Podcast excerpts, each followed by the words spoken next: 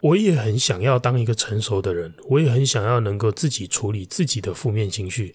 但是同时，世界上总会有那么一个人，他能够全然的理解我，他能够允许我负面。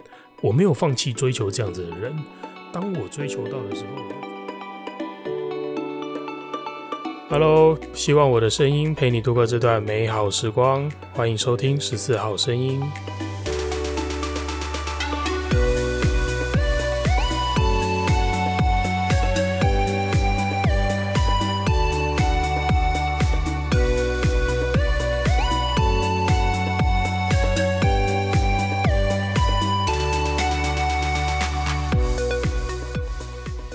又是我，我是佛丁，欢迎收听这一集的十四号声音。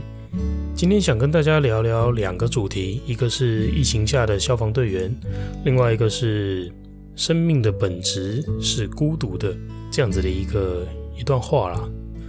先来跟大家说说，好久不见了，不知道大家最近过得还好吗？确诊了没啊？好了，开玩笑的，当然不是希望大家确诊了。呃，我在。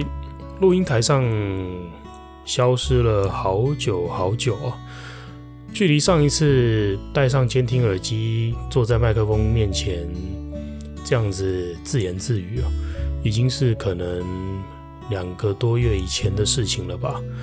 那个时候我还没确诊啊，现在我也还没确诊。好，我可能就是大家现在开玩笑在讲的那种天选之人啊。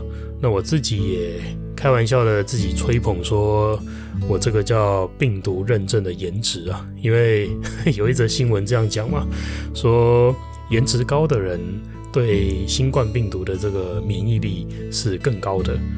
好，这个你就把它当做干话就好了。我也觉得这个蛮干话的。OK，那为什么消失了这么久呢？我既没确诊隔离，我也好好的在上班。相信大家有 follow 我的 IG 的人就。就知道说我还活着了。至于是什么原因让我隔了这么这么久没有录音哦，其实现在要我去回想，我还真的是不太知道要从何交代起，从何去跟大家说说这样子的一件事情，因为它并不是什么多沉重、多重大的什么变故，没有没有，我的生活跟平常其实没什么多大的改变。那我觉得一个很大很大的原因是心态啊。其实，在过去我创作十四号声音的过程，也有很多时候我受到这样子心态的影响。我觉得它真的就很像是一个一个波动，会有时候在波峰，有时候在谷底，然后这样子去不断的来回震荡着。这个波峰呢，指的就是因为我开始在意我作品的的市场价值。就是说我想要做一个完美的，我想要做一个没有破绽的东西，让喜欢这个节目的人去听。可是有时候这样做着做着，它反而会变成是一种压力，它反而会影响我自在的创作。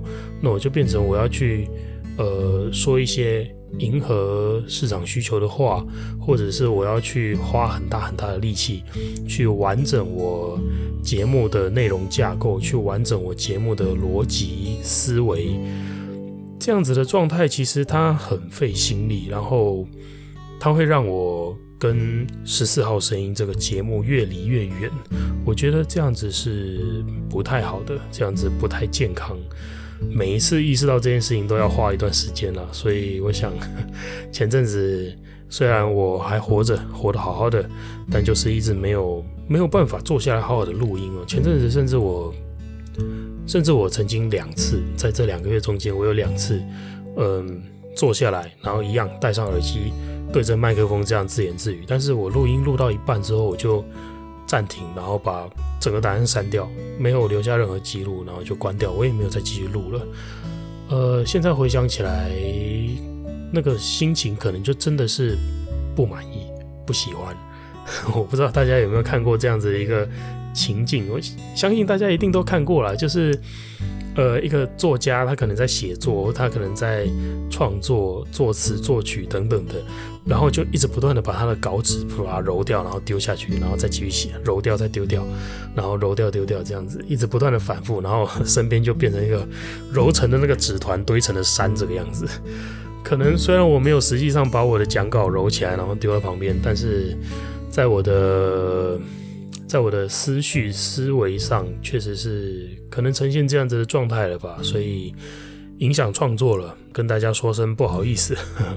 现在我回来了，嗯，希望能够重新的啦，再继续保持这样子轻松自在的状态，把我喜欢的内容，我喜欢的故事，就是用我喜欢的方式说给大家。那。你们喜不喜欢都好，我觉得都好。喜欢的话，我当然非常非常的开心。那不喜欢的话，也欢迎你跟我说。如果有我可以调整的地方，那当然就调整了，没什么好，没什么好含扣的。OK，好吧，交代完近况，我们进入主题，来聊聊疫情底下的消防队都发生了些什么事情。疫情底下的消防队，尤其是我们又是救护队，专责的救护，所以。在出行很多很多的这种防疫案件的过程中啊，都会看到一些呃人物故事啊、生命故事啊、一些家庭的状态。台湾现在正处在一个病毒的高原期哦，从五月十号以来，每天的新增确诊人数都在五万以上哦，其中只有一天低于五万而已。对，那这个高原期还要持续多久，我也不晓得。那只是说，在这样子的一个状态下，确实它对我们消防队、救护队、防疫队产生了蛮大的影响啦。因为像这样子的一个确诊人数。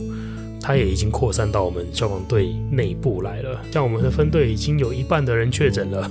那当然不是说他们集中在一次同时的每个人都确诊，那当然不是，他们是先后交错的啦。可是就总归还是会一定会影响勤务嘛，因为你确诊了，人不舒服，人生病了，就是要去隔离，隔离七天之后再回来。隔离的期间，我们。上班又有最低的这个执行人数的限制，所以一个萝卜就必须要一个坑啊。那今天这个坑既然填坑的这个萝卜他确诊了染疫了，去隔离了，那就要有另外一个萝卜来填他的坑嘛，就是从休假的人里面去找啊，从另外一班放假本来今天休息的人里面去找啊。就会有非常非常多的同仁休假上班，本来我要休假，就我不能休，我要回来上班，或者是本来今天我轮休日，今天本来就不归我上班，但是我就要调班回来做支援，这样子，大家都非常非常的辛苦了。去确诊隔离的人，虽然我们大家都说，哇，他们是赢家，他们。确诊放假回来不用补班，然后保险又可以领个六万八万的，我真的是很好。然后反而是这些健康的人没得休假，销假回来上班，有些甚至还要连续上，那真的是蛮疲劳蛮累的。然后保险也没钱可以领，因为我没被隔离，我又没确诊，保险也不能领，真的是这一来一往啊，相对起来就是觉得说哇，那确诊的人好像真的很好。嗯，有一阵子我的心态也确实是这个样子，就是我在 脑子里面在想着一种邪恶的想法，就是我要积极染疫，我要积极染疫，我想放假，我想领钱，啊、这样子的心情。但最终我是没有成功嘛，当然我也不是说积极的去尝试这件事情的，只是，哎，就是验了几次快筛，哎，都是阴性嘛。我觉得吧，我必须要这样子告诉自己，就是说，健康也有健康的价值。我们不能只看到说，我想要放假，或者是我想要领保险金，我想要领钱。万一长期后遗症呢？万一这个病毒的长期后遗症真的会对人造成一些影响的时候，是不是那些确诊的人反而会希望他从头到尾都是健康的呢？这谁晓得？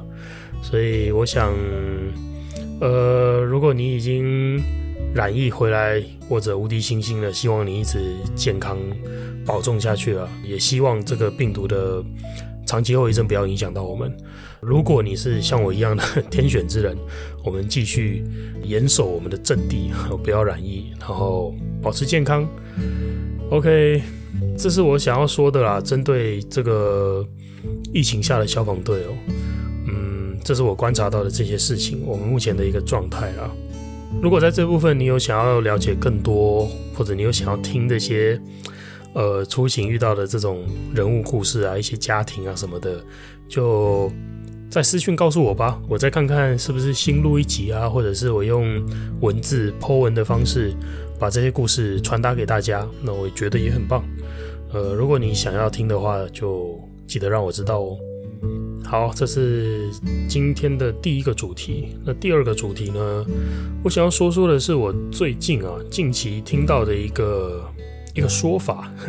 这个说法是来自一位畅销作家，他在脸书上有做了一个自己的影片，那在阐述一些他自己的这个价值观、人生观。那我我就不说他是谁了，因为我并不是说我要去。呃，diss 他，我要去反驳他的想法，不是，而是说我在看了这个影片，我在听了他的这个想法之后，我理解他这样子想法的这个思维出路，嗯，但是有一些想法我并不是那么认同，有一些用词我会想要去做一些修正改动，他可能。调整完之后才会是更符合我自己本人的想法啦。那我想要把这样子的一个过程在这边分享给大家，所以我先来说说这位畅销作家他正在表达的内容是什么。那主旨呢，就是说他想要告诉大家，人都是孤独的。那为什么人是孤独的呢？因为你的负面情绪始终都应该要由你自己来处理，没有人有义务要去承担。所以人是孤独的，你必须要这么相信，因为你的负面情绪如果表现出来，如果你要求别人来处理你的负面情绪，他会有压力，他会想逃。所以当你把负面情绪展现出来的时候，这个人处理不了，他逃了；那个人处理不了，他逃了。逃着逃着，你身边就没有人了。所以其实从一开始你就应该要认知到，说你不能够把你的负面情绪都这样子。要求别人去处理，没有人有义务要承担，所以你必须要认知你是孤独的，你要自己承受。那这是这位作者他他想要表达的一个这样子的内容了。那他甚至是这样子说，他说辨别一个人成不成熟的特征，或者是判断一个人适不适合谈恋爱，就是要看他有没有把绝大多数的负面情绪通通都自己吞，尽量的不去影响别人。OK，这是一个嗯判断的标准，有没有把负面情绪自己吞下去？那这位作者接着又说了，他说就算是灵魂伴侣，能够做到聆听和陪伴就已经合格了。你的负面情绪终究还是应该要由你自己来面对。听起来很孤独吧？但是生命的本质就是孤独的啊。OK，这段话其实我也不是这么的认同。呃，我相信了，我相信。一个成熟的人能够自己处理自己情绪，当然是最好。他不会对别人造成负担，他不会让别人去承担他的一些负面的情绪，不会把负能量散播出去。我觉得对，他是成熟的，他是好的。但是如果嗯，我们想要成为一个成熟的人，但是我们用的一个信念是认定这个世界是孤独的，那我觉得这样子的一个心情，它带给我的是一种。绝望的感觉，它并不会让我能够真正打从心底很坦然、很舒适的去接受，说我必须要自己处理自己的负面情绪。嗯，如果我相信世界是孤独的，那我觉得我自己处理自己负面情绪的这个心情叫做无奈，因为我也没有办法了嘛，不然还能怎么办？就是这样子的一个心情，我觉得。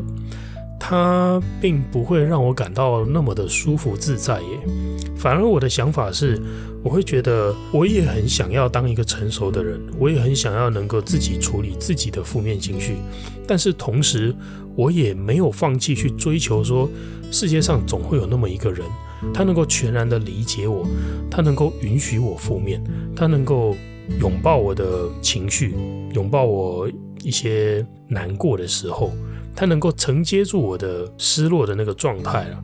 我没有放弃追求这样子的人。那当我追求到的时候，我会觉得有一种被理解、被包容的感觉，那会是一个更加温暖的，而不是让我觉得说。世界就是孤独，好冰冷，好孤单，没有人会承担你的情绪，没有人会允许你负面，这样子的一个心情，我觉得它对我来讲不太舒服。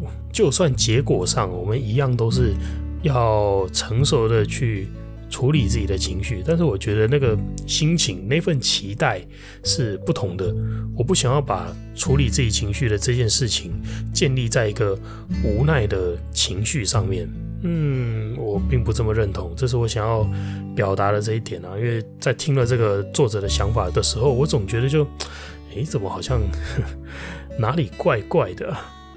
我不知道大家有没有这样子的感觉，就是有一些在你心中真的很重要的对象，他可能是你的女朋友、你的男朋友、你的妻子、老公、你的老师、父母、你的偶像。那难道这些人的认同对你来讲没有任何的价值吗？难道追求这些人的认同是不应该的吗？是可笑的吗？是不实际的吗？我都觉得不是诶、不是，不是，不是。我们不能够期待，呃，每个人都能够通灵啊，能够跟你心意相通，在你不做任何的解释的情况下，他就能够知道你在想什么。我觉得这样子的期待不切实际啊。那反而有时候，有些人他可能并不是拒绝去理解你，不是，他可能只是对你的了解还不够深刻，因为你从来没有把负面情绪展现给他看，因为你从来没有把真实的自己展现给他看，所以他没有那么了解你，所以他不能理解你，而不是说他拒绝理解。那今天有没有这个可能是，如果我把真实的自我展现出来，如果我把我的那些负面，我的那些黑暗的想法，我的那些赤裸裸、血淋淋的东西，展现给这个人知道，有没有可能他会更进一步的了解我？他对我有更深刻的认知、认识了之后，他理解我为什么会这样想，他理解我的负面情绪从何而来。那是不是这样子，我也能够得到一个理解我的人呢、我也就不孤独了，对吧？